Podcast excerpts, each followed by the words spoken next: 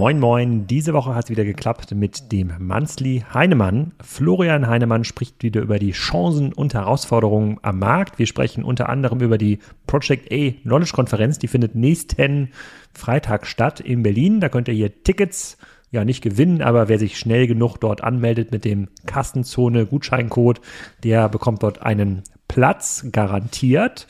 Die anderen bekommen auf jeden Fall einen Discount. Ihr könnt auch virtuell dabei sein. Wir sprechen über die gesamte Marktlage. Also ist das jetzt nicht eine super Zeit, um wieder in den Markt einzusteigen oder stehen wir noch vorm Cliff und es geht noch weiter runter. Wir diskutieren, ob es nicht smart wäre, wäre von Investoren, zum Beispiel Private Equities oder von ähm, Herstellern wie zum Beispiel LG oder ähm, Toshiba die Mediamarkt Saturn zu kaufen. Die ist ja so extrem günstig. So günstig wird sie wahrscheinlich nie wieder ähm, zu haben sein. Dann sprechen wir noch über die Learnings aus den ersten vier Folgen Energiezone. Florian ist auch fleißiger Hörer. Er erzählt ein bisschen, was er daraus mitgenommen hat. Und wir geben noch ein bisschen, ja, wir gehen noch mal in die Glaskugel und versuchen nach vorne zu schauen. Viel Spaß mit dem Mansley Heinemann. Florian, willkommen zum Manzli Heinemann. Mal wieder ein kleines Update, was ist so passiert im Markt, worüber müssen wir ähm, sprechen. Äh, und da ist natürlich Thema Nummer eins, so ein bisschen die Stimmungslage am Markt ist ja momentan, jeder Tag ist ja wieder ein bisschen schlechter. Die Börsenkurse gehen weiter ähm, runter und ähm, jetzt lese ich schon in den diversen Twitter-Kanälen, ich habe alle meine Aktien verkauft, das sitze ich jetzt erstmal aus. Wenn du so auf diesen Markt schaust und äh, sozusagen, das, du bist ja das Orakel aus Berlin, ähm, wie, Wie fühlt sich das denn für dich so an? Weltuntergangsstimmung oder Chancenstimmung? Ja, also äh, Weltuntergangsstimmung, ich glaube, wenn die Welt dann wirklich untergeht, äh, dann kann man sowieso nichts ändern. Aber ich glaube, darauf jetzt schon hinzuarbeiten, präventiv, äh, halte ich jetzt nicht für die richtige Im, Strategie. Im, Portfolio. Ja, genau. Nee, also genau. Ja, Weltuntergang wäre jetzt für mich ehrlicherweise ein Szenario, was übers Portfolio hinausgeht, muss ich, muss ich gestehen. Nein, also ich glaube, Weltuntergang, also jetzt alle Aktien zu verkaufen, das macht, glaube ich, wenig Sinn, äh, wäre meine, meine These. Sondern ähm, die Frage ist, ob man jetzt schon wieder kaufen kann. Ne? So, ähm, mhm. ähm, also es gibt ja durchaus einige, die sagen, ja, jetzt sind eigentlich schon wieder ganz gute Einkaufskurse. Das würde ich sogar wahrscheinlich, wenn du eine drei bis fünf Jahresperspektive hast oder fünf bis zehn Jahresperspektive, würde ich das auch so sehen.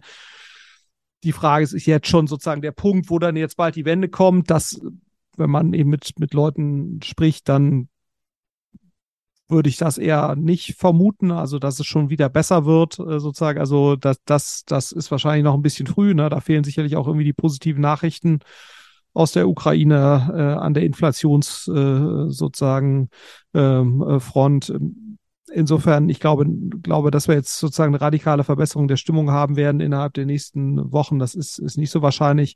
Insofern macht es wahrscheinlich, könnte man sicherlich auch warten, aber ich glaube, wie gesagt, wenn du eine fünf bis zehn Jahresperspektive hast, kannst du sicherlich auch jetzt schon wieder kaufen, weil das jetzt einmal die Multiples, wie wir sie aktuell bei About You, HelloFresh, äh, Zalando sehen, dass das jetzt die, die New Normal dauerhaften Umsatzmultiples sind, das würde mich jetzt wundern, ehrlicherweise. Ähm, also das kann man sicherlich nicht ausschließen, aber die Wahrscheinlichkeit, dass sich das wieder besser entwickelt, zumal die Firmen an sich ja operativ weiterhin ja eigentlich vernünftig äh, laufen. Ne? Klar hast du gerade Zurückhaltung Consumer Sentiment, aber ich denke mal, auch wie gesagt, nach fünf bis zehn Jahresperspektive wäre ich relativ guter Dinge, dass, dass die Firmen dann deutlich besser dastehen und auch die Bewertung dahinter. Also insofern, ich glaube, wenn man, wenn man eine gewisse Fristigkeit hat, kann man sicherlich schon wieder einkaufen. Ja aber dir werden jetzt quasi die positiv gestimmten Menschen entgegenhalten, naja, das haben die ja auch schon vor sechs Wochen, vor acht Wochen, vor zehn Wochen gedacht, als dann, nehmen wir mal About You als äh, Chart, da waren die mal bei acht Euro, da hat man schon gedacht, Wahnsinn, Wahnsinn, das ist ja, das kommt ja, das stimmt ja überhaupt nicht mit der Performance überein. Ich glaube, heute sind sie bei 4,80 Euro oder sowas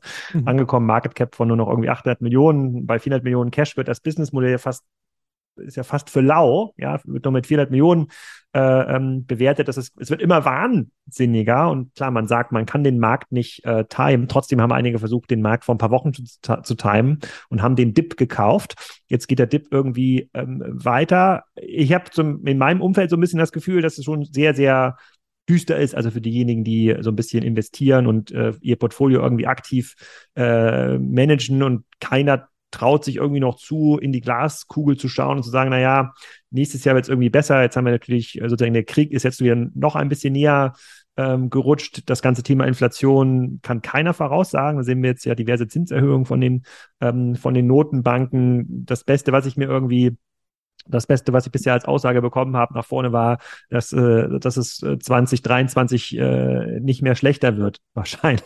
wahrscheinlich. Ähm, klar, für den ganz langfristig orientierten Anleger ist das eigentlich immer egal. Ähm, ja. Aber ähm, merkst du denn in deinem Umfeld, ähm, auch was so andere Investoren, LPs angeht, auch so eine, so, so eine eher eine gedrückte Stimmung oder zunehmend dann die Frage, okay, jetzt, jetzt fällt uns ja doch relativ viel fundamental auseinander?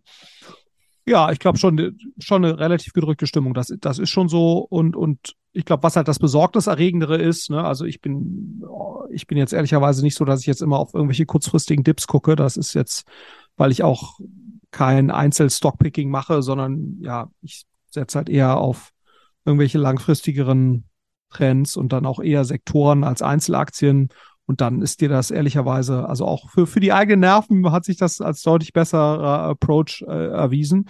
Aber du hast eben schon einige, die halt sehen, sozusagen, dass, dass Europa fundamental eben nicht so richtig hm. gut dasteht, ne? Ähm, mit Schuldenkrise und wie gehen wir mit der Inflation um und UK kommt auch nicht so richtig aus dem Quark. Also Brexit hat jetzt auch bisher zumindest nicht unbedingt positive Effekte dort äh, gehabt in irgendeiner Weise. Äh, ist auch Chaos und, und äh, eher im Gegenteil. So, und jetzt, ähm, ähm, da, das ist, glaube ich, eher das, das Besorgniserregendere, ne? sozusagen, äh, dass man jetzt nicht unbedingt sieht, dass äh, wir jetzt in Europa schneller durch die Krise kämen als, als die USA oder so, äh, die ja da ähm, äh, immer noch erstaunlich gut dastehen, was auch Arbeitsmarkt angeht, ähm, äh, konsequenter sind, was die Zinserhöhung angeht. So, und das können wir natürlich mit unserer sehr heterogenen Landschaft in Europa sicherlich so ein bisschen, bisschen schlechter. Ne? Äh, und ähm, das ist eher so das, was mir dann Sorgen macht, ne? dass, dass du eben Leute hast, die dann ja relativ düster auf den Standort Europa gucken, auch wenn du jetzt Energiekosten, ne, führt das jetzt zu einer deutlichen Reduktion der Investitionen von, von Industrieunternehmen in Europa, ne, was ja gerade auch sehr stark oder uns die letzten Jahrzehnte ja sehr stark getragen hat. Das ist eigentlich das für mich jetzt besorgniserregendere, als ob jetzt About You äh, 8 Euro oder, oder 5 Euro wert ist, ehrlicherweise. Also würde ich, ich würde relativ viel darauf wetten, dass About You in fünf Jahren deutlich mehr wert ist als fünf. Ne? Und das ist ja ehrlicherweise, es ist nicht egal, ob du es jetzt bei acht oder bei fünf gekauft hast. Aber wenn die jetzt bei 20 stehen, ne, äh, sozusagen, was ja nicht völlig äh, verwegen ist, ähm, dann, äh, dann wäre es ehrlicherweise egal gewesen. Ne? Also dann hättest du immer eine ganz gute Rendite äh, erzielt. So, und ähm, ich glaube, das Besorgniserregende ist eben eher so diese, diese, diese fundamentaleren Sorgen, die man sich, die man sich da macht. Äh, das ist für mich das Ausschlaggebendere. Und da bin ich mal gespannt. Ne? Äh, klar, du hast immer in Zeiten, wo so, so, sowieso die Stimmung nicht so gut ist, ähm, hast du dann immer irgendwelche, ich sage jetzt nicht Untergangspropheten, aber Leute, die eher negativ auf die, auf die Welt gucken. Und häufig hat sich das in der Vergangenheit zumindest dann so nicht bewahrheitet. Ne? Ich hoffe, das ist jetzt, ist jetzt auch so und dass man dann eben doch einen Weg findet, auch als Europa damit irgendwie besser umzugehen, als man das jetzt meint äh, aktuell. Äh, aber das wird auf jeden Fall mal, werden auf jeden Fall mal spannende zwei, drei Jahre. Das muss man, das muss man schon sagen. Aber wäre es dann für euch als Project A auch spannend, dann mal auf ähm, in Startups zu investieren, die außerhalb dieser Krisenbubble sind? Keine Ahnung, die jetzt zum Beispiel eher in der äh, sozusagen APEC, MENA-Region sind, wo das Thema Inflation, Energiekosten, äh, sozusagen Ukraine-Krieg äh, eine ganz andere Rolle bis fast gar keine Rolle spielt? Ja, grundsätzlich wäre das schon nicht, nicht unspannend, aber da sind wir natürlich auch äh, aufgrund äh, sozusagen dadurch, dass wir jetzt zum Teil auch öffentliche Gelder hier dabei haben, also der European Investment Fonds bei uns investiert, ähm, wie auch bei sehr vielen anderen Fonds auch. Ähm, da, und das legt dir halt gewisse Grenzen auch äh, auf, wo du jetzt investierst. Ne? Also wir glauben auch weiterhin an, an, an Europa, so ist das jetzt nicht, aber in der Tat mhm. wäre es natürlich ganz spannend. Also ich glaube, wir können zehn Prozent äh, oder, oder sowas in der Größenordnung außerhalb von Europa investieren. Ähm, aber auch das bedingt natürlich, dass du dort vor Ort auch eine entsprechende äh, Brand bist, eine entsprechende Operation hast, dass du eben auch in der Lage bist, dann dort vor Ort äh, an die besten Deals dran zu kommen, die dann auch entsprechend zu supporten. Ne, sonst wäre das natürlich für uns auch könnte man das zwar opportunistisch tun, aber das wäre natürlich jetzt kein so richtig systematischer Ansatz und, und und da müsste man natürlich schon mal drüber nachdenken, ob es gegebenenfalls schlau wäre, wenn sich das jetzt wirklich bewahrheitet, ne, was, was, äh, dass eben Europa sich fundamental, strukturell die nächsten äh, fünf bis zwanzig Jahre, sagen wir, schlechter entwickelt.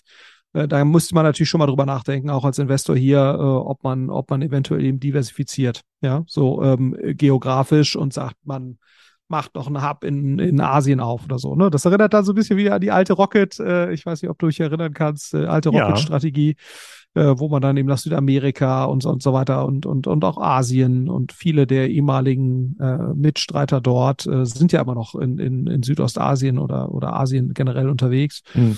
Und ähm, insofern, das, das ist, glaube ich, gar kein so fernliegender Gedanke. Ne? Ähm, wie gesagt, aktuell steht das noch nicht auf der, auf der Tagesordnung, aber da kann man sicherlich drüber nachdenken, ob das nicht, äh, ob das nicht perspektivisch schlau wäre. Ja. Hm. Okay, ähm, es gibt aber eine extrem gute Gelegenheit, sich über diese ganzen Trends und Themen auszutauschen, auch vor Ort äh, ähm, auf der Project A Konferenz. Ähm, die, die, die Knowledge Konferenz, genau. Die Knowledge Konferenz, genau. Die äh, findet nächste Woche in Berlin statt. Da gibt es auch noch ein paar Tickets, äh, sozusagen, für die es auch noch einen Code gibt, äh, sozusagen, der heißt Packkonzone. Den schreibe ich auch nochmal in die, äh, in die Shownotes. Und ähm, die ersten fünf Hörer, die sich da bewerben, die werden dann auf jeden Fall auch ein Ticket bekommen und für die anderen gibt's dann nochmal 15 Prozent äh, Discount. Ich bin da übrigens auch. Ich gehe mal davon aus, dass du ähm, vielleicht auch da bist. Ähm, kannst du mal ein bisschen was zu dieser Konferenz ähm, erzählen? Weil gerade in diesen Zeiten ist ja total wichtig, mal andere Perspektiven zu bekommen, so aus einer Bubble rauszukommen und mal zu hören, was machen irgendwie andere Startups, andere Gründer, andere, andere Investoren. Und ähm, auf der Webseite steht hier was von, was ich lese mal vor, irgendwie 35 Stunden Content an diesem ähm, einen Tag. Das kann ich mir nur damit erklären, dass es vielleicht mehrere Bühnen äh, gibt. ähm, das, glaube ich, wird zum Teil auch gestreamt, aber ihr erwartet, glaube ich, schon irgendwie äh, 1000, 2000 Leute, die da hinkommen. Ne? Ja, ich glaube, aktueller Plan ist 1500. Das mhm. ist so die maximale Kapazität. Wir machen das ja auch dort. Die Location ist dir äh, wohl bekannt. Die Kulturbrauerei hier in, ah, Berlin. Ja, sensationell, ja. Ja, äh, da findet ja auch, hat ja auch die eine oder andere Spriker Excite stattgefunden. Äh, ja. Sehr schöne, sehr schöne Location dort im, im, im Kino. Genau, also die Idee von der Project Knowledge Konferenz ist eigentlich äh, operatives Know-how auszutauschen. Ne? Also dass es geht eben wirklich drum äh, für die verschiedenen Funktionsbereiche, also relativ stark funktional orientiert, IT, Produkt, Marketing, ähm, mhm. ähm, Culture, People, äh, dort äh, sozusagen operative Experten sprechen zu lassen, auch eher, eher länger. Ne? Also die Sessions sind eher äh, halbe Stunde plus, teilweise eine Stunde, wo es eben darum geht, wirklich halbwegs in der Tiefe operative Themen äh, zu erklären. Das heißt, es richtet sich dann auch eher eben an andere Operator oder eben Gründer, die äh, sozusagen operativ an bestimmten Themen interessiert sind. Das ist eigentlich die Idee. Das äh, war ursprünglich mal unser Portfoliotag, also so ist es auch ge gestrickt, ne? also wo es darum geht ja, dass sich Portfoliounternehmen austauschen, ähm, um eben operativ ja, Best Practices zu sharen. Und das ist eigentlich so der, der Gedanke hinter dem Ganzen. Äh, wir haben, haben auch äh, ne, so ein paar übergeordnete Themen. Ne? Wir haben zum Beispiel auch einen Live-Doppelgänger-Podcast, findet statt. Ähm, der Christoph Bosek macht einen, macht einen Podcast äh, vor Ort ähm, mit, mit einem der Gründer von Blinkist. Also hast du ein bisschen auch übergeordnete Themen, aber der Schwerpunkt liegt schon sehr stark auf operativen Know-how ähm, und Teile davon eben auch wie geht man jetzt in dieser Krise mit gewissen Themen äh, um? Ne? Ähm, also wie kann man Kapitaleffizienz erhöhen und so weiter. Also das ist, äh, äh, das ist eben die Idee und möglichst wenig Sales-Content, sehr stark eben äh, von Operators für Operators, Best Practice Sharing. Das ist eigentlich die, das ist eigentlich die Idee. Ja. Klassische Zielgruppe für die jetzt, die hier äh, zuhören. Also wer sollte unbedingt dahin kommen? Also sicherlich im operativ tätige oder interessierte Gründer, ne? also die, die dann eben auch Marketing, Produkt, Tech oder sowas mitverantworten mhm. äh, oder eben äh, Führungskräfte in diesen Bereichen, ne? die halt äh, sich eine Inspiration holen wollen für den Tech-Bereich, Produktbereich, Marketingbereich und so weiter. Das ist eigentlich so, ähm, das ist eigentlich die Idee. Also es ist eigentlich für jede Art von, von Operator im, im, im digitalen Ökosystem relevant äh, ist Startup-lastig, ne? aber es kommen durchaus auch äh, eine Reihe von Leuten, auch gerade von unseren Investoren, also von Otto und, und Ravensburger und Oetker und so weiter, die auch vor Ort sein werden, äh, weil das eben Leute sind, die dann eben dort an den operativen Themen arbeiten. Ähm, also insofern haben wir da auch, äh, haben wir da auch einige ähm, aus der Schiene, aber Zielgruppe eben digitale Operator, sage ich jetzt mal. Ja. Mhm, alles klar. Gut, also unbedingt dabei sein. Es gibt einen, äh, es gibt einen Code, mit dem könnt ihr günstiger dabei sein. Einfach direkt bewerben, wenn ihr diesen Podcast hört. Ähm, dann sind wahrscheinlich die ersten Codes schon am äh, Donnerstagmorgen. Wir nehmen heute am Mittwoch auf, sind dann äh, sind dann weg und äh, äh, Grüße, schöne Grüße an Herrn Berak, der das hier ein bisschen mit organisiert und mir den Code gegeben hat. Und wir haben es jetzt noch pünktlich vor der Konferenz geschafft, den auch zu äh, zu verteilen. Muss man dabei sein. Ich bin auf jeden Fall auch vor Ort an dem ähm, an dem an dem Freitag. Und wenn man dann die Konferenz so ein bisschen ähm, verdauen möchte inhaltlich, dann äh, fahren viele ja dann am Wochenende wieder an die Küste oder in ihren Garten und äh, ich versuche hier gerade einen sauberen Übergang zu, zu finden. Es klappt Moment, super. Moment. Es klappt super, Alex. äh, und, und zwar, äh, wir haben dafür schon, schon von berichtet, äh, dass wir hin und wieder ein bisschen finanziellen Support brauchen, um diesen Podcast am Leben zu erhalten. Da sind auch ein paar Kosten dahinter im vierstelligen Bereich mittlerweile im, äh, im Monat. Und wir haben auch jemanden gefunden, der perfekt hier zum, äh, zum Podcast äh, äh, passt. Äh, ähm, und zwar ist das jemand, äh, ist, es, ist es die führende Marke in Europa, wenn man das Thema Kettensägen und Rasenmähen äh, sozusagen unter einen Hut bringt, nämlich Husqvarna. Was könnte besser zu uns passen, Alex? Absolut, absolut. Ich, ja. bin, ich bin ja quasi Hobbyfarmer, du bist ja auch äh, viel draußen, hast auch mittlerweile einen Rasen. Wenn jetzt äh, du in Berlin bräuchtest wahrscheinlich noch keinen Aufsitzrasen äh, mehr oder hast du da auch ein Stadtschloss? Nein. Nein, wir verfügen für über Berlin, Prenzlauer Berg, äh, glaube ich, jetzt über erstaunliche 350 Quadratmeter Rasen, aber dafür würde jetzt ein Aufsitzrasenmäher äh, wahrscheinlich nicht ganz so viel Sinn machen. Neuer Partner bei Kassenzone. Und wer könnte es anders sein als das mit 6 Milliarden bewertete Fintech Molly? Das wurde gegründet vor 20 Jahren von Adrian Mohl in Amsterdam und gehört mittlerweile zu den etabliertesten Payment-Anbietern in Europa und vor allem aber auch in Deutschland. Ihr kennt viele der Marken, die mit Molly arbeiten, zum Beispiel Koro oder Dreikorn oder Sushi Bikes und Reishunger. Molly ist so ein zentrales Dashboard im Bereich Payment. Das unterstützt ganz viele lokale Zahlungsmethoden, ist damit für Händler insbesondere im internationalen Umfeld sehr bequem, erhöht wohl die Conversion Rates und sorgt für Umsatzsteigerungen im Vergleich zu den Lösungen, die man sonst so lokal einsetzt und wo man halt sehr, sehr viel händisch verbinden muss. Ähm, es gibt ein Zusatzangebot, was für den einen oder anderen spannend sein kann. Das sind unbürokratische Finanzierungslösungen für Händler, also schnelle Kreditvergabe für bis zu 250.000 Euro, je nach Umsatz. Und mehr Informationen zu Molly findet ihr unter molly.com slash Kassenzone. Molly schreibt man M-O-L-L-I-E. -E. Also, hin da und abschließen. Aber ein Automower würde Sinn machen, oder? So ein Husqvarna Automower? Ja, den, den, haben wir schon, von, von Gardena, was ja quasi die kleine Schwester ist von, äh, von Ja, aber das, äh, da bin ich mir ziemlich sicher, dann muss es demnächst auch ein, ein, ein, ein Upgrade geben. Und ich war auch vor kurzem, ich war vor kurzem in der Zentrale, habe mir das mal so angeschaut. Und es gibt, ja. also ich bin selber ja Besitzer diverser Husqvarna-Produkte. Ähm, es gibt diese knickgelenkten sozusagen Rasentraktoren, die Rider, da ist Husqvarna Weltmarktführer, 60 Prozent Marktanteil. Das sind die coolsten Rasentraktoren, die man sich so, äh, die man sich kaufen kann. Da kann man verschiedene Sachen anbauen, sozusagen Schneefräse, braucht man in Berlin auch nicht so oft, ein Schneeschiebeschild, äh, Reiniger. Aber diese Automower, da sind sie ja mit Abstand führend.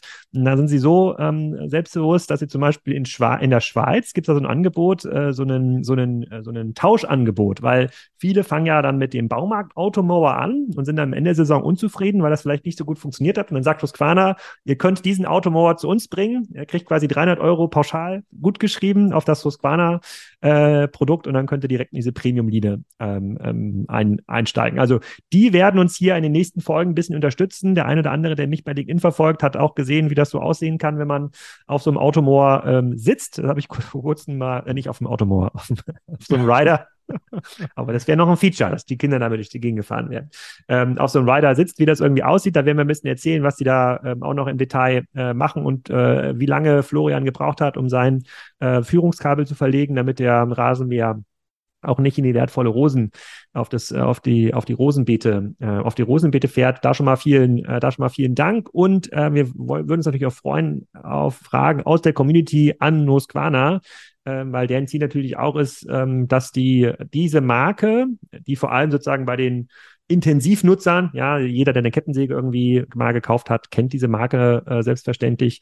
Ein bisschen bekannt ist, aber natürlich in der breiten Masse noch nicht so bekannt ist. Äh, war noch auf der OMR, konnte man da auch ähm, ähm, kennenlernen. Äh, und äh, ähm, ähm, für alle, die ja Fragen dazu haben, könnt ihr euch direkt jetzt an Florian und mich wenden. Wir werden jetzt zunehmend Husqvarna-Experten, machen da vielleicht auch einen kleinen Handel auf zwischen Kiel und Berlin mit so Fähnchen und dann äh, sozusagen könnt ihr das dann abholen. So, jetzt aber wieder zu den Inhalten ähm, zurück. Äh, auch wieder ein Krisenthema. Ähm, das beleuchtet Jochen Krisch intensiv. Mediamarkt Saturn ist mittlerweile an der Börse deutlich unter 600 Millionen wert. Ein Business, was europaweit 20 Milliarden Euro Umsatz macht.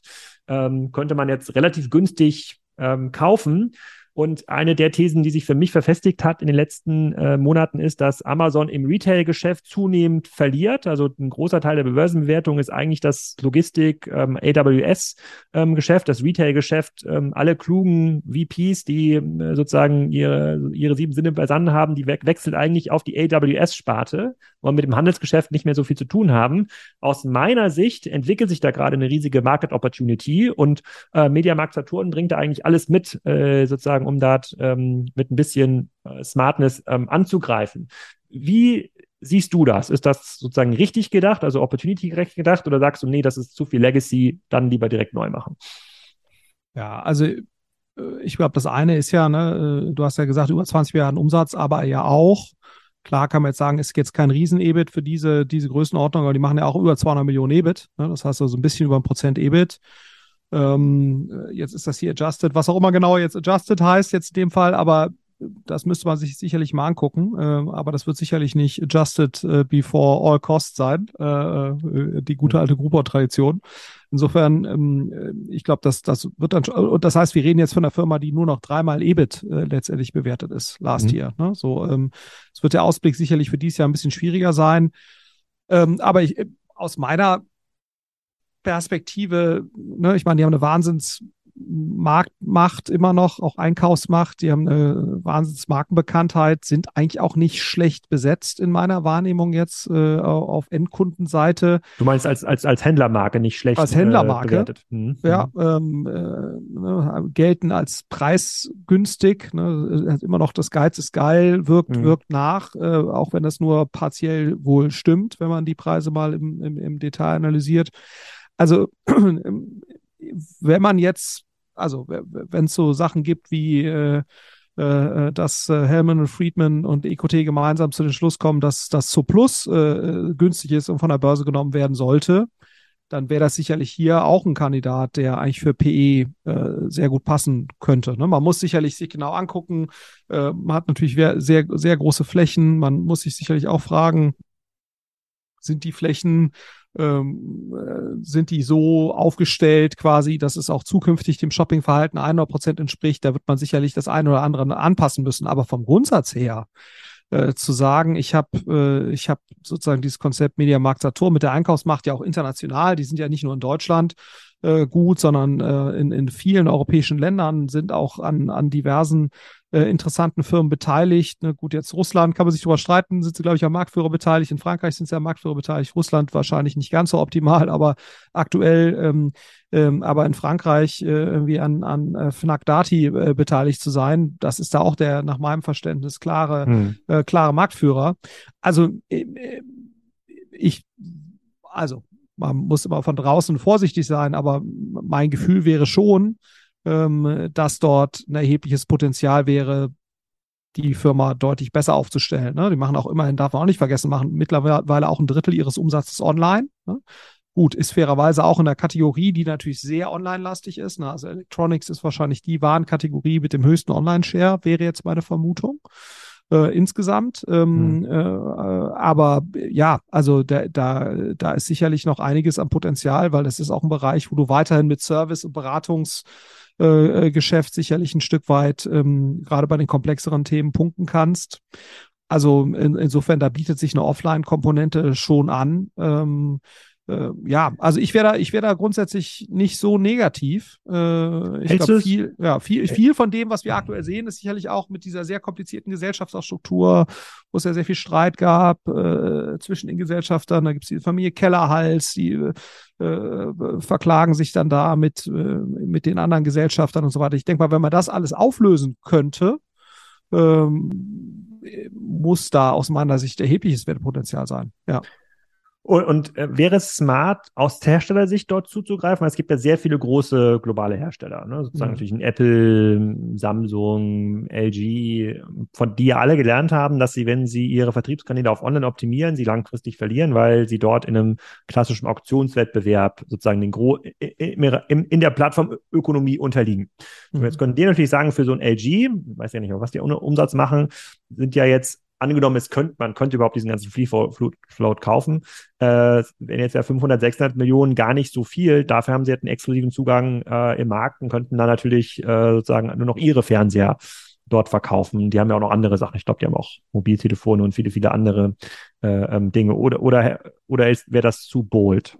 Ja, ich glaube, jetzt als einzelner Hersteller, also als Samsung oder sowas, ich ja, also dann gerade wenn du da natürlich auf Exklusivität bestehst, das wird, glaube ich, nicht funktionieren. Also vielleicht als einzelner Hersteller, dass man da Großaktionär wird und eine gewisse engere Kooperation gestaltet, das kann ich mir schon vorstellen, aber dass du jetzt natürlich das sehr stark dann auf ganz wenige Marken konzentrierst das wird wahrscheinlich schwer, weil das natürlich ein wesentlicher Appeal ja auch ist, ne, dieser großen Flächen, da, wo man sich sicherlich auch angucken mhm. muss, ist das immer zukunftsfähig, aber der, der Witz daran ist ja, dass du halt ein relativ weites Spektrum äh, an Produkten vorstellen kannst. Das heißt, also ich glaube, eine sehr starke Konzentration auf wenige Marken macht nicht so viel Sinn.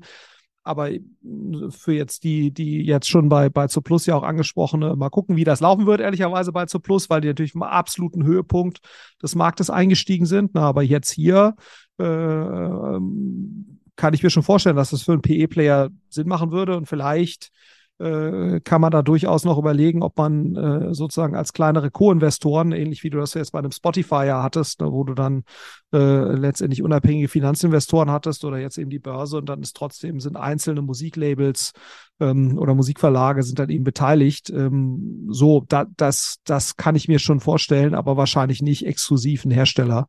Das macht vermutlich nicht so viel Sinn. Ja. Hm, okay. Vielleicht könnte es ja auch ein Herstellerkonsortium äh, werden, ja. aber es sind jetzt halt das ist natürlich immer wahnsinnig schwer in der Praxis dann umzusetzen. Ne? Also äh, sozusagen so diese Konsortien, äh, da brauchst du schon sehr weitsichtige CEOs und so weiter, die dann der jeweiligen Firmen, die dann verstehen, dass das nur gesamtheitlich geht und, und als quasi Team.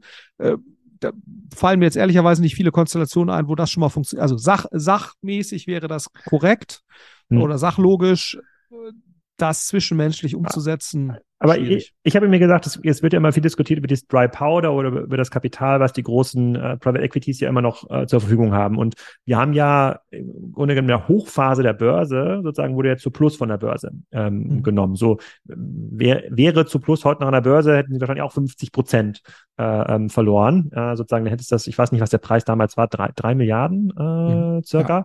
Genau, hätte, hätte man das, das gleiche. Und, da, und das war ja der Preis, nachdem es schon aufgrund der Gerüchte wahnsinnig nach oben gegangen ist. Ne? Also mhm. zum Plus war ja immer eher so um einmal Umsatz ungefähr ja. in der Bewertung. Ne? Also mhm. selbst zu den Zeiten, als Zalando eher so bei zweimal Umsatz war und einige US-E-Commerce-Player noch bei ganz anderen Umsätzen. Mhm. Ähm, und dann kam eben durch diese, durch diese Übernahmegerüchte ist dann eben der Aktienkurs ordentlich nach oben gegangen. Ne? Also ähm, genau. Hm. Und ähm, wenn ich mir das halt vorstelle, wenn es halt PIs gibt, dann haben ja auch einige PIs mit, äh, mitgeboten, die dann ja schon noch irgendwie ein Modell, so eine Idee für so ein klassisches Handelsmodell haben, also klassische Konsolidierung, Straffung der Prozesse, sozusagen alles, was so ein bisschen, ähm, ähm alles, was so ein bisschen fett ist an dem Unternehmen, einmal abschneiden und sich konzentrieren auf das, was funktioniert dann sehe ich jetzt ja sozusagen ganz viele potenzielle, und du sagst ja schon, es ist profitabel. Klar muss man sich angucken, wie profitabel es wirklich ist und ob es da nicht irgendwo eine Bad Bank im Unternehmen gibt, in der man äh, da Verluste versteckt. Aber ähm, da gibt es ja jetzt für deutlich weniger Geld viel mehr Assets am Markt und dieses äh, sozusagen dieses Dry Powder oder dieses Kapital äh, wo haben, konnten ja viele PIs ja gar nicht ähm, anwenden. Da müsste es doch jetzt viel mehr Versuche geben, jetzt gerade in so einem Tiefpunkt des Marktes äh, Unternehmen von der Börse zu nehmen. Aber ich, das, ich, vielleicht bekomme ich es nicht mit, aber ich habe den Eindruck, es passiert gar nicht. Aber jetzt ist doch perfekt. Ja, gut, ich muss, dazu gehören natürlich immer zwei, ne? Das heißt, du bist ja auch äh, eine, eine Familie Kellerhals haben oder eine Familie Haniel, die jetzt sagen, zu diesem Preis bin ich bereit zu verkaufen. Ne? Und, und wenn ich das richtig gesehen habe, hat ja die Familie Kellerhals gerade erst nachgekauft. Ne?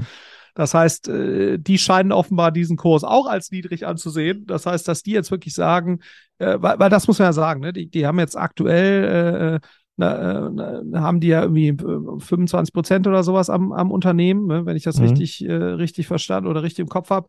So, das heißt, dass da jetzt, äh, dass die jetzt da rausgehen ne? und den, das quasi jetzt den Verlust realisieren zu dem Kurs, ist jetzt nicht so wahrscheinlich und, und und es macht sicherlich auch keinen Sinn, als PE da reinzugehen, wenn man gleichzeitig noch sozusagen diese, diese Gesellschafterstruktur, äh, wenn man die weiterhin im Unternehmen hat. Ne? So, also ich glaube, wenn, macht es eben nur Sinn, äh, die, äh, das von der Börse nehmen zu verbinden mit einer Vereinfachung des, des Gesellschafterkreises. Ne? Äh, nicht um des Vereinfachen Willens, aber weil, weil da eben so viel äh, Konfliktbeladenheit in der Vergangenheit war und ob sich das jetzt realisieren lässt, das, das wage ich jetzt mal zu bezweifeln, ne? aber also wenn den PEs das gelingen sollte, sicherlich zu einem ordentlichen Premium, als das jetzt gerade an der Börse ist, ähm, dann, dann wäre das sicherlich schlau. Ich bin mir auch sicher, dass es da Gespräche äh, geben wird.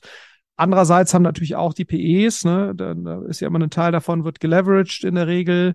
So, äh, die haben natürlich auch eine gewisse Sorge, wenn ich jetzt kaufe, komme ich dann äh, an einen Punkt, wobei man jetzt auch mal gucken müsste, wie viel Leverage geht überhaupt, äh, ehrlicherweise, bei, bei einem Unternehmen, was zwar profitabel ist, aber relativ schwach profitabel ist. Also wenn man jetzt die, die, die äh, relative Profitabilität anguckt.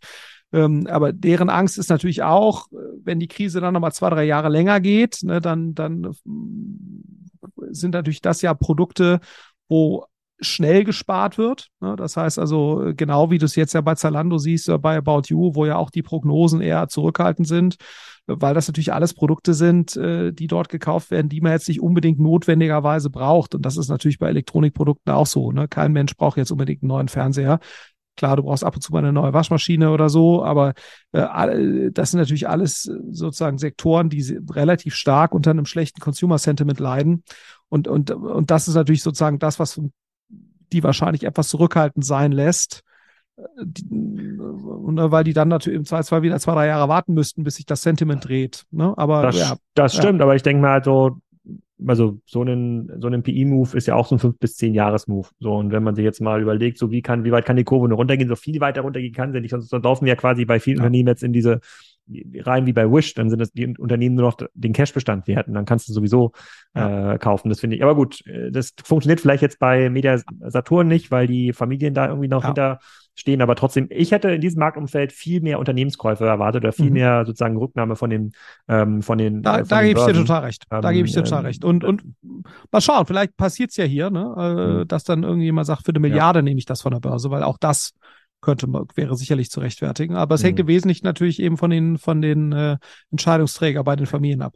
Okay, dann äh, reden wir mal über etwas positives Thema. Wir kommen gleich nochmal auf das negative Thema. Keine Angst, liebe Hörer, sozusagen. Das, wir haben die Krise nicht vergessen. Wir haben die Krise nicht vergessen. Ich habe ja vor äh, vier Wochen angefangen mit einem Nebenpodcast der Energiezone, äh, mhm. weil ich das Gefühl habe, dass es total äh, schwierig ist, objektive Informationen am Markt zu bekommen über wie funktioniert der Energiemarkt, wie, wie schnell funktioniert der Energieumbau und habe jetzt so ein bisschen das Ziel, an den nächsten 10 bis 20 Sonntagen Experten zu Wort kommen zu lassen, die mir das so ein bisschen erklären. Vom Gasnetzbetreiber bis zum AKW-Bauer. Da hat übrigens noch keiner zugesagt, sollte jemand aus der Atomkraft irgendwie zuhören ähm, oder ein, Kohlekraftwerk betreiben oder eine Ölquelle haben. Also ähm, die, die, die, ihr seid gerne eingeladen, auch mal eure Sicht der Dinge zu teilen. Dort war jetzt in ersten. Und, und zwar nicht, in dem, äh, weil, weil ihr da niedergemacht werdet, sondern äh, du bist ja sehr, versuchst ja dann wirklich dann rauszufinden, wie, wie die Sicht der Dinge ist, ohne jetzt genau. zu stark äh, da jetzt irgendwie gegen genau. zu argumentieren. Ohne ja. politische Färbung und jetzt ohne irgendeine Energie zu verurteilen. Ich gucke mir das als, als Unternehmer ähm, an als Kaufmann. Und deswegen glaube ich auch, dass so viele Sachen im Bereich erneuerbare Energien wahrscheinlich gut funktionieren werden, weil das ähm, unternehmerisch äh, sozusagen oder sozusagen einfach eine coole Sache ist. Wir kommen gleich nochmal auf die Standortfrage äh, zu sprechen. So, in, in, diesen ersten vier Folgen, die habe ich mit Uwe Petersen aufgenommen, der war auch schon im längeren Podcast ähm, zu Gast, da habe ich eine ganze Menge gelernt, wo ich mir überlege oder wo, da, was sich sehr stark anfühlt wie der E-Commerce-Markt vor 15 Jahren, wo ich sage, krass, wenn das wirklich so ist, Warum machen die Leute das denn nicht? Warum investieren sie denn hier nicht? Warum baut man denn nicht viel größere ähm, Elektrolyseure? Du hast mir gesagt, du verfolgst auch die ein oder andere, äh, sozusagen ein oder andere Folge. Ähm, wir haben da auch schon drüber geredet. Ähm, aber es scheint mir in diesem Hardware-Bereich ja noch eine ganze Menge zu gehen. Also Steuerungselektronik, Hardware, Elektrolyseurbau, äh, ähm, ähm, Dinge, die ähm, Dinge, die total auf der Hand liegen, die gemacht werden müssen jetzt in den nächsten Jahren, die wo wir jetzt gerade in Deutschland einen unfassbaren Nukleus haben. Hier wird es sozusagen im Vergleich zu anderen Ländern noch sehr, sehr stark vorangetrieben. Die anderen Länder werden dort nachziehen. Die werden fünf bis zehn Jahre hinter uns liegen und aus meiner Sicht da auch einen wirtschaftlichen Schaden von haben im Vergleich zu Deutschland. Also ich sehe das sehr, sehr positiv, diese mhm. sozusagen Krise, die wir jetzt haben, was das, äh, was den Umbau unserer äh, Primärenergien ähm, ähm, angeht, weil ich glaube, das wird nämlich der Treiber von der, der nächsten Industrialisierungswelle sein, wenn wir das sehr, sehr billig, sehr verlässlich erzeugen. Ähm, wenn du da so reinhörst, wenn der Uwe Petersen, klar, der hat ja natürlich jetzt eine sehr grüne Agenda, eine sehr Energie, erneuerbare Energien-Agenda, aber ich habe da in jeder Folge irgendwie das Gefühl, ja, cool, krass, was da eigentlich geht, so als Unternehmer, ist ja der Wahnsinn. Da, da, da wäre man doch jetzt irgendwie gerne dabei. Wenn du da so reinhörst, wie, wie geht dir das? Ja, absolut. Also ich, ähm, ich finde es auch, ich finde, er kann das echt auch gut erklären. Das kommt ja auch nochmal dazu. Ähm, und ich habe auch regelmäßig irgendwelche Aha-Momente, wenn ich, wenn ich das höre. Ähm, und, und wie du schon sagst, ne, also er argumentiert ja auch immer relativ stark, wir bräuchten eine, eine, eine europäische oder deutsche oder europäische äh, Hardware-Industrie wieder im Solarbereich. Ne, mhm. Das wäre sicherlich auch, auch gut. Was ich jetzt eher das Faszinierende finde, aber das ist natürlich immer meine Sichtweise auf die Dinge, ist eher wie, wie funktioniert so ein System. Ne? Und das, da finde ich, erklärt er ja auch relativ klar, äh, was du eben, also was du für Komponenten brauchst und dass, dass, dass viel von dem eigentlich in der, in der äh, lokal passieren muss, also nicht mit, äh, wo du quasi äh, jetzt keine autarken Lösung in dem Sinne hast, aber wo du halt versuchst, lokal Energie zu produzieren und die dann eben auch äh, lokal umzuwandeln, weil du eben nicht alles sofort nutzen kannst mit Elektrolyseuren, wie du, wie du es da beschrieben hast, oder wie, wie der äh, hier Kollege von GP Joule das beschrieben oh. hat, um, mhm. Over und ähm, äh, das finde ich eigentlich sehr cool, ne, dass sie ja sehr stark dran arbeiten, wie man eigentlich sozusagen diese lokalen Energiekreisläufe erzeugen äh, kann äh, weil du eben sonst wahnsinnig großen äh, äh, sozusagen auch äh, Verlust und Kosten hast, um dann die Dinge irgendwo hin zu transportieren und dafür unser Leitungsnetz ja auch gar nicht ausreicht. Ähm, und, und das äh, insofern da mitzuwirken als Unternehmer und diese Systeme auch intelligenter zu machen, äh, bin ich mir auch sicher, dass da das Thema äh, Software und intelligenter Umgang mit Daten und das ist auch das, was, was Owe auch regelmäßig betont, äh, eine, eine große Rolle spielt. Wie werden diese Systeme miteinander zusammenspielen? Ne? Und das ist ja auch nochmal ein ganz spannender Punkt, dass er sagt, wenn du, wenn du es schaffen würdest, die Energienutzung äh, effizienter zu steuern, dass dann auch die absolute Energiemenge, die wir benötigen würden, relevant nach unten gehen würde. Auch so dieser Effekt, alleine die Wirkungsgrade besser äh, zu, zu steuern, ne? wo du sagst, wenn du jetzt Benzinmotoren hast, die haben halt nur 20 oder 25 Prozent Wirkungsgrad. Also ich gebe das jetzt einfach mal so wieder. Ich hoffe, das stimmt faktisch, was er da sagt. Und, äh, ähm, und sozusagen Batterie äh, oder Elektromotoren im Autobereich haben irgendwie, was ich, 60, 65 Prozent Wirkungsgrad. Also da, wo du dann natürlich einfach viel weniger Input-Energie brauchst, um, um das gleiche Transportergebnis zu erreichen, wenn du halt in der Lage bist, das System schlau äh, auszusteuern. Das ist schon, äh, schon Wahnsinn. Und, und ich glaube, wenn man sich allein die Marktgröße anguckt, äh, die da bewegt wird äh, an, an Energie. Äh, egal jetzt mal welches Preisniveau, sind das ja immer Märkte, die fast alles andere an, an Märkten irgendwie in den Schatten stellen.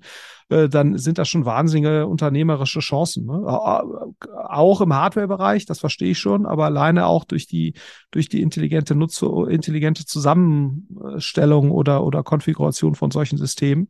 Ähm, insofern glaube ich, ist da, ist da eine Menge Potenzial für, für Unternehmer. Ob das dann immer sozusagen so Startup-mäßig sein muss, wie wir das so sehen, ne? so diese, oder ob das sozusagen einfach auch für lokale Unternehmer ist, die halt dafür sorgen, dass bei ihnen vor Ort diese, ich sage jetzt mal, lokalen Energie-Communities äh, äh, entstehen. Ne? Das hat dann gar nicht so viel mit dieser Startup-Welt zu tun, in der wir uns jetzt hier bewegen, äh, sondern ist dann einfach ganz äh, tra etwas traditioneller geprägtes Unternehmertum. Da ist, glaube ich, eine Menge Chance.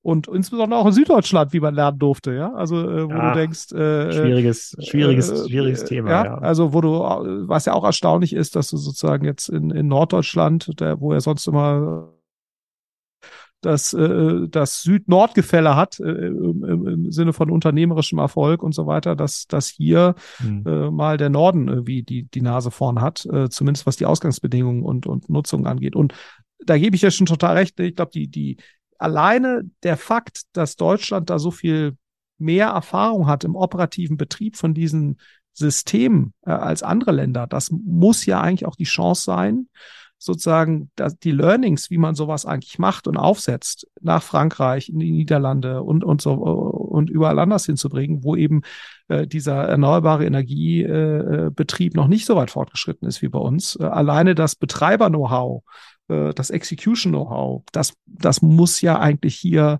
stärker ausgeprägt sein. Und das sind sie mit Sicherheit. Also ob das jetzt so Startups in, in, in unserem Sinne sind, muss man sehen. Äh, aber ist da, ist da Raum für eine große unternehmerische Aktivität? Auf jeden Fall. Hm, äh, ich habe übrigens die nächste Folge, ich habe heute auch eine aufgenommen, die jetzt mhm. am Sonntag kommt. Ähm, könnt ihr bald anhören. Das ist der Gründer von SolarWatt, äh, einer der größten Solarhersteller in, äh, in Deutschland. Auch ganz viele spannende Sachen gelernt zum Thema Wärmepumpe äh, heute. Äh, würde dich auch interessieren, äh, ganz mhm. bestimmt. Aber es gibt ja ein erfolgreiches Startup gerade, was ja mit Milliarden bewertet wird, glaube ich, Enpal, mhm. die ja in diesem Mietmodell unterwegs sind. Also die verkaufen keine äh, Solaranlagen, sondern die vermieten die. Ähm, halte ich für den Konsumenten für eine total dämliche sozusagen Idee, sozusagen, weil alle Rendite bei Enpal landet, äh, sozusagen ist kein smarter Move, ähm, aber wahrscheinlich durch die sich jetzt veränderten Finanzierungsbedingungen äh, ein total erfolgreiches äh, Modell. Siehst du mehrere? Und es senkt halt, senkt ja die Einstiegshürden, ne? Also ich glaube, es ist jetzt für jemand, der financially sophisticated ist, ist es wahrscheinlich jetzt nicht das optimale Modell, ne? aber ich glaube grundsätzlich ist ja jeder Haushalt, der sozusagen seine eigene Energie zum Teil produziert, ist ja ein guter Haushalt. Ne? Ähm, und wenn da jetzt etwas Rendite bei Enpa landet, ja. so be it. Ne? So, ja. äh, ist das jetzt das Modell, was, was du oder ich wählen würden? Wahrscheinlich eher nicht, ne? weil wir halt sagen, wir wollen das lieber selbst ähm, äh, finanzieren ähm, und da sozusagen die Wertschöpfung eher bei uns haben. Äh, ja. Äh, aber Sagen wir mal so, ja. ein Hausbesitzer, der sein sozusagen Haus gerne besitzt, weil er aus dem Mietverhältnissen entkommen möchte, sollte sich nicht eine Solaranlage mieten. Aber das kann man in der Folge sozusagen äh, fünf äh, sozusagen Energiezone kann man an diesem Sonntag nach, äh, nach mhm. nachhören und ich gönne da ein paar jeden Erfolg. Aber siehst du denn quasi jetzt mehrere Nachahmer sozusagen diesen Endpal-Erfolg jetzt wiederholen wollen? Die müssten ja bei euch auf dem Tisch landen, oder? Ja, nee, also sagen wir so, da, es gibt sowohl, äh, haben wir jetzt auch im, im Private Equity Bereich, sieht man einige, ne, die so ein bisschen so in dieser Art agieren. Also da schauen wir uns ja auch Sachen an, äh, die sozusagen jetzt eher etwas handwerklich geprägtere Endpals sind, sage ich jetzt mal. Und dann hast du natürlich die 1,5 Grad äh, Kollegen, die ja mit einem etwas ähnlichen Modell unterwegs sind, nochmal sicherlich etwas vernetzter gedacht ne, als das Impal. Aber letztendlich konvergieren die Modelle. Solar war hier vor, ein, war eine, vor einigen Jahren auf dem Tisch, also mit Z geschrieben, auch ein ähnliches Modell, ne? also mhm. wo es eigentlich immer darum geht, keine eigene Hardware selbst zu erzeugen äh, als Firma, sondern wo es darum geht, die bestehenden Komponenten, wie sie da sind, in, teilweise inklusive Wärmepumpe und, und Speicher und so weiter, da im Prinzip eine Komplettlösung für, für Haushalte zur Verfügung zu stellen. Das ist ja eigentlich immer der, der Kern und, und äh, bei dem einen ist sozusagen das Finanzierungsmodell ein bisschen anders, bei dem anderen ist sozusagen der Fokus etwas stärker auf die intelligente Steuerung und Vernetzung. Aber vom Grundsatz her sind diese Firmen natürlich, lösen die alle ähnliche äh, Probleme. Da siehst du jetzt ehrlicherweise in diesem, in dieser Art von Firma, sehen wir jetzt aktuell nicht mehr so viele, die da kommen. Warum? Mhm. Weil natürlich du da auch schon ziemlich starke Spieler hast, ne? ähm, die jetzt ja auch alle nicht differenziert sind im Sinne von, dass sie jetzt da ein besonders schlaues Produkt hätten oder besonders tolle Solarkomponenten oder so, äh, sondern natürlich auch im Wesentlichen durch, sehr gute Finanzierung, relevante Scale. Äh, du hast ja schon gewisse Netzwerkeffekte dann auf der Ebene auch oder, oder Economies of Scale. Ähm, und, das ist natürlich eigentlich jetzt nicht unbedingt Startup-Territory, muss man man sagen. Ne? Also um, um da jetzt noch, da jetzt noch reinzugehen. Also Private Equity, wie gesagt, schon eher, ne? wo du dann eben, so wie 1,5 Grad das ja auch macht, die ja dann anfangen, lokale Handwerksbetriebe ähm, aufzukaufen, eher so als so eine Art Buy-and-Build-Ansatz. Das ist ja eigentlich auch kein klassischer Startup-Ansatz, sondern das ist eigentlich eher eine Private Equity-Ansatz. Ähm, und, und davon siehst du jetzt schon, siehst du jetzt schon mehr, ne? wo du einfach äh, sozusagen etwas progressiv geführtere äh, Betriebe dann eben anfangen, äh, andere aufzukaufen, einfach um die, die Kapazitäten äh, zu haben. Weil das ist ja gerade der Engpass. Ne? Die ist ja, ist ja äh, zum einen natürlich Solarmodule an sich, wobei das sicherlich äh, endlich sein wird, dass das ein Engpass ist. Aber das andere ist eben die Installationskapazität. Ne? Das ist ja auch bei Wärmepumpen das Problem und so weiter. Da arbeiten auch die Hardwarehersteller natürlich sehr stark dran, äh, die Installation von diesen Dingen eben noch zu vereinfachen. Ne? Äh, die, der Traum ist natürlich sozusagen, dass das der Endkonsument dann irgendwann mal selbst machen kann, ähm, wovon es nach meinem Verständnis auch noch ein bisschen entfernt ist. Naja, ähm, diese Balkonkraftwerke, ne, das ist ja schon so ein Eigenbau. Die, die werden dann nicht in, die in Stromnetz im Haus angeschlossen, aber dann hat man dann vielleicht so eine kleine Batterie dran, dann kann man seinen ja. Kühlschrank damit Aber das betreiben. ist wahrscheinlich noch kein so Massenprodukt aktuell, ne? Also, da, also dass, dass das jetzt oh, sozusagen oh, in der Masse vertrieben wird, ne? Ja, weiß, weiß ähm, ich, ich hab, da, da bin ich, glaube ich, in meiner Twitter-Blase quasi falsch unterwegs. Ich habe den okay. Eindruck, sehr viele haben sich das gekauft, aber wenn ich jetzt hier sozusagen in meine Nachbarschaft fragen würde, gibt es wahrscheinlich keinen einzigen, der sich ja. gekauft hat. Das stimmt, ja. ja. Mhm. Nee, deswegen, aber ich glaube, so aus dieser Kategorie, finde ich, siehst du jetzt gerade eher weniger neue Startups, die jetzt mhm. nur das machen. Ne? Ähm, genau. Okay, äh, ich hätte gedacht, dass da noch viel, viel mehr ähm, interessiert. Ich glaube, dass jetzt gerade die Zeit der neuen, wenn man sich mal überlegt, wie sind die ganzen, wie ist die ganze, äh, dieser Mittelstandsindustrie entstanden, da so rund um Stuttgart, in Baden-Württemberg und Co. Ich glaube, das ist jetzt genau der Moment, wo so smarte Mittelstandsunternehmer, die auch den, das Cash haben, anderen mhm. aufkaufen, aggregieren, sozusagen jetzt zu großen Heizungsbauer werden, äh, sozusagen dann auch Wärmepumpen, neue ja. Wärmepumpenproduzenten entstehen werden, auch wenn auch neue Marken ähm, entstehen. Ähm, und ich glaube, ja, das glaube das glaub ich schon, aber das sind halt weniger ja. Startups. Ne? Das sind weniger, das weniger, aber ich glaube, das ist halt, es gibt ja sehr viele große Mittelständler, sozusagen, die jetzt ja, das ist im Holzbereich haben wir das gesehen, da gibt es vielleicht demnächst auch nochmal einen sehr, sehr spannenden Gesprächspartner hier bei Kassenzone.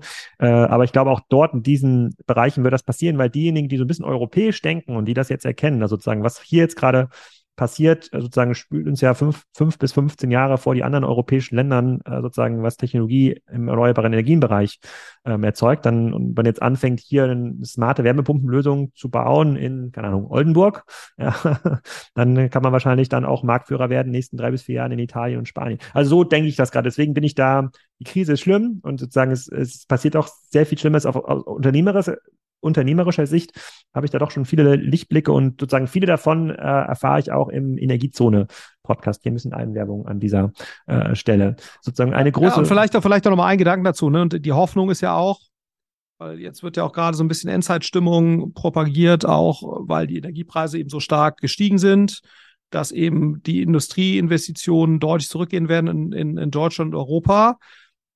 Wenn das hier sich entsprechend so entwickelt, wie du das jetzt beschreibst, würde das das ja zum Teil kompensieren, Ad 1, ne? Und Ad 2 natürlich auch wieder dazu führen, letztendlich, dass wir nachhaltig, also nicht nur im Sinne von äh, äh nachhaltig erzeugt, sondern auch im Sinne von dann wirklich dauerhaft äh, relativ günstige Energiepreise haben müssten. Ne? Wenn, wenn Owe recht hat, äh, dann müsste es ja eigentlich so sein, dass wir in, in nicht ganz so äh, weiter Zukunft äh, wenn wir eben diese Systeme besser verstehen als andere, als, als Deutschland oder auch hoffentlich als Europa, günstiger Energie produzieren können äh, und dann wiederum einen Vorteil haben gegenüber Leuten, die das eben auf Basis von äh, Atomstrom machen oder, Stimmt. Oder, oder Pech haben die Leute in Pech haben die Leute in Freiburg, die dann an der französischen Grenze wohnen, weil es ja ein weiterer Auktionswettbewerb sein wird und der, wenn man den Strom dann für den dreifachen Preis nach Frankreich verkaufen kann, dann wird man auch in Freiburg irgendwann diesen Preis zahlen. Was aber stimmt, ist diese Industrieansiedlung, weil heute kann man natürlich schon in, in der Nähe der Ostsee und Nordsee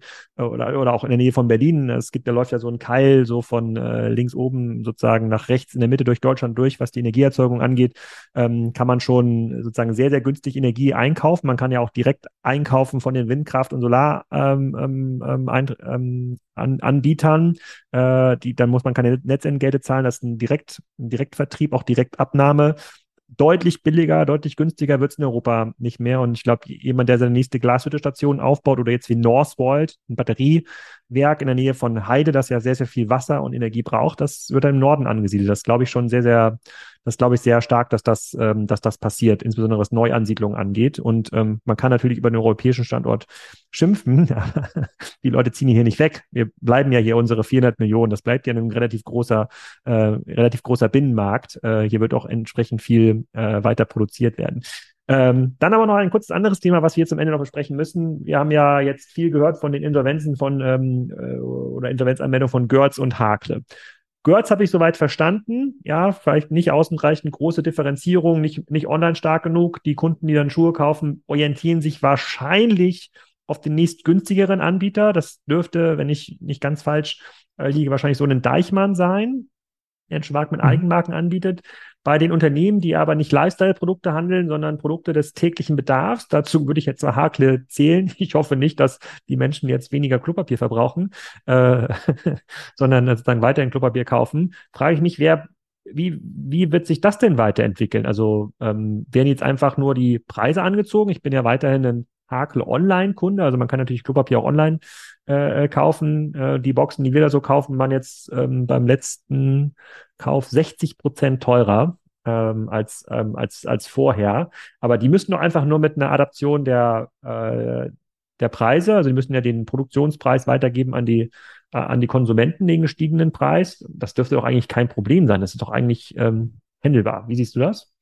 Ja, ich glaube, der, der, der Punkt ist ja, dass äh, du wahrscheinlich mit dem Direktbezug vor Klopapier bei der Firma Hakle eher eine Ausnahme bist. Ja, also die, die meisten Produkte des täglichen Bedarfs werden ja äh, über den, über den Handel bezogen. Und ähm, da ist es nach meinem Verständnis eben schon so, das habe ich jetzt auch von anderen, äh, ich bin ja auch bei einigen FMCG-Lern etwas in, involvierter.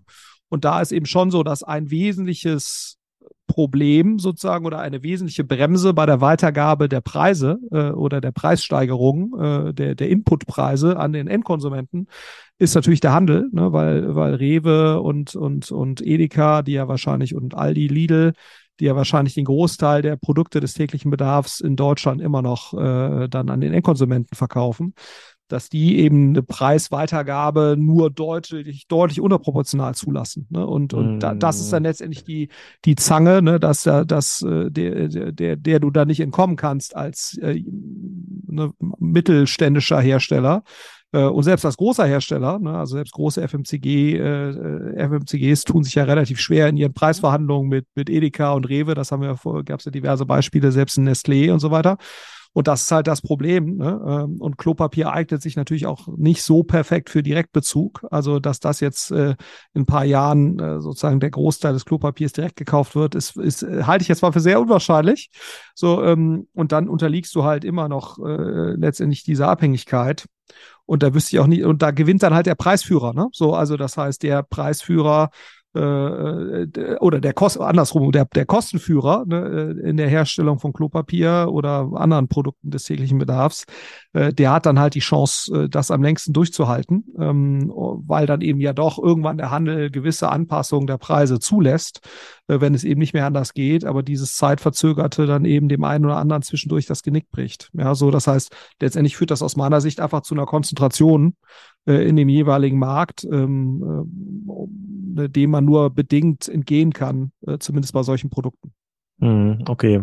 Muss mir, über, muss mir mal überlegen, wer der Kostenführer ist. Ich dachte, Hakle ist schon einer der ganz großen äh, in, dem, in dem Umfeld, aber ich meine, das kann ich dir jetzt ehrlicherweise auch nicht sagen, wer da Vielleicht gibt es da noch jemanden, der noch günstiger an Papier rankommt oder an diese, an die, an, an, an die Grundlagen. Oder es führt dazu, dass mehr Wasserklos verkauft werden in Deutschland, äh, wie, äh, wie in Japan oder ich glaube, es ist ja auch viel in der arabischen Welt so.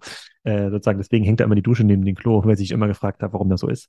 Äh, ja, ich glaube, da, das ist ja eine etwas fundamentale Verhaltensänderung. Ich bin mir nicht so sicher, ob das jetzt durch einen erhöhten äh, äh, Klopapierpreis, ob das jetzt äh, zu, zu derartigen Investitionen führen wird. Da, das werden wir sehen. Aber theoretisch wäre es natürlich. Ich glaube so. schon. Ich glaube schon, ja. dass ich, ich, ich werde mal schauen, ich muss mal die äh, äh, ähm, Celine Villas da, diese Influencerin auf LinkedIn, die hat doch da mit ihren Brüdern diese diesen, ähm, diesen ähm, Toilettensitz entwickelt, wo das schon mit drin ist. Da muss man nicht das ganze Klo wechseln, sondern es ist im Toilettensitz. Ich frage sie mal, ich schreibe sie gleich mal an, ob jetzt der, ob jetzt der ähm, Toilettenpapierpreis äh, sozusagen den Erfolg dieses Startups mhm. ähm, beeinflusst hat. Ja, das mhm. ist eine gute Frage. Deswegen, also der Toilettensitz als Kosteneinsparungsmaßnahme, das ist eigentlich interessant, also, weil bisher wurden ja diese japanischen Toiletten mhm. und so, das wurde ja eher als totales Luxusgut äh, eher positioniert und, und weniger als Kosteneinsparungsmaßnahme. Aber vielleicht ist der Toilettensitz ja. von Celine, äh, führt, äh, äh, schafft er genau das. Musst du genau sehen. anders denken. Das wäre jetzt auch eine total geile, wäre wie gesagt, wenn es jetzt die Werbung anders macht, sozusagen verzichten Sie auf Toilettenpapier, kaufen Sie diesen Sitz 100 Euro, kaufen Sie nie wieder Toilettenpapier, äh, ähm, ähm, plus ist es noch deutlich sauberer. Hygienischer, wie auch immer man das irgendwie dann. Ähm, ich frage Sie mal, ich frage Sie mal. Glaubst du, dass, in, dass wir in den nächsten Wochen, Monaten da noch deutlich mehr Insolvenzen sehen, insbesondere im stationären ähm, Handel, weil wir oft argumentiert haben, dass das viele billige Geld ja dazu genutzt wurde, Modelle, die eigentlich nicht mehr so einen richtigen Product Market Fit haben, mit einer stationären DNA durchzufüttern. So, und jetzt mhm. haben wir natürlich irgendwie Görz und Hakle gesehen. Hakle, glaube ich, das lässt sich irgendwie managen. Äh, die müssen einfach die Preise anziehen. Bei Görz muss man natürlich schauen, wie das irgendwie nach vorne geht, aber da sind ja noch 20, 30, 40 äh, weitere große Handelsmarken, die mir einfallen würden, die anfangen zu wackeln. Ja, also würde mich jetzt überhaupt nicht wundern, ne, wenn du jetzt, und das ist ja das Thema am Handel, das kippt, Handel kippt ja relativ schnell, ne? Also wenn sozusagen der, der, der Umsatz ein Stück zurückgeht, äh, du hast ja, Handel ist ja relativ margenschwach im Verhältnis zu anderen äh, Branchen, äh, mit einem relativ hohen Block an Fixkosten äh, gerade weil Miete eben sozusagen fix ist und, und Personal auch nur bis zu einem gewissen Grad äh, sozusagen reduziert werden kann. Und das ist eben ein relevanter Teil der Kosten. So, und deswegen kippt so ein Modell dann eben auch relativ schnell. Ne? Ähm, äh, und, und insofern würde mich das jetzt überhaupt nicht wundern, wenn das äh, schlechtere Konsumentensentiment, was wiederum zu niedrigeren Umsätzen führt, äh, auf steigende Finanzierungskosten trifft, ne, die dann ja auch sowas wie Warenvorfinanzierung und sowas, äh, wo das direkt reinschlägt. Also insofern kippt so ein Handelssystem schon relativ schnell. Also mich würde das jetzt nicht wundern. Äh, und ein Gertz war ja vorher auch schon im Verhältnis sicherlich zu einem Deichmann ähm, und Zalando und so weiter eher in einer problematischen Position, einfach aufgrund von, von Größe und Einkaufsmacht. Ähm, und und äh, das kommt jetzt natürlich nochmal deutlich stärker zum Tragen. Also insofern, ich denke, je länger die Krise dauert, desto stärker wirst du dieses Phänomen sehen. Hm.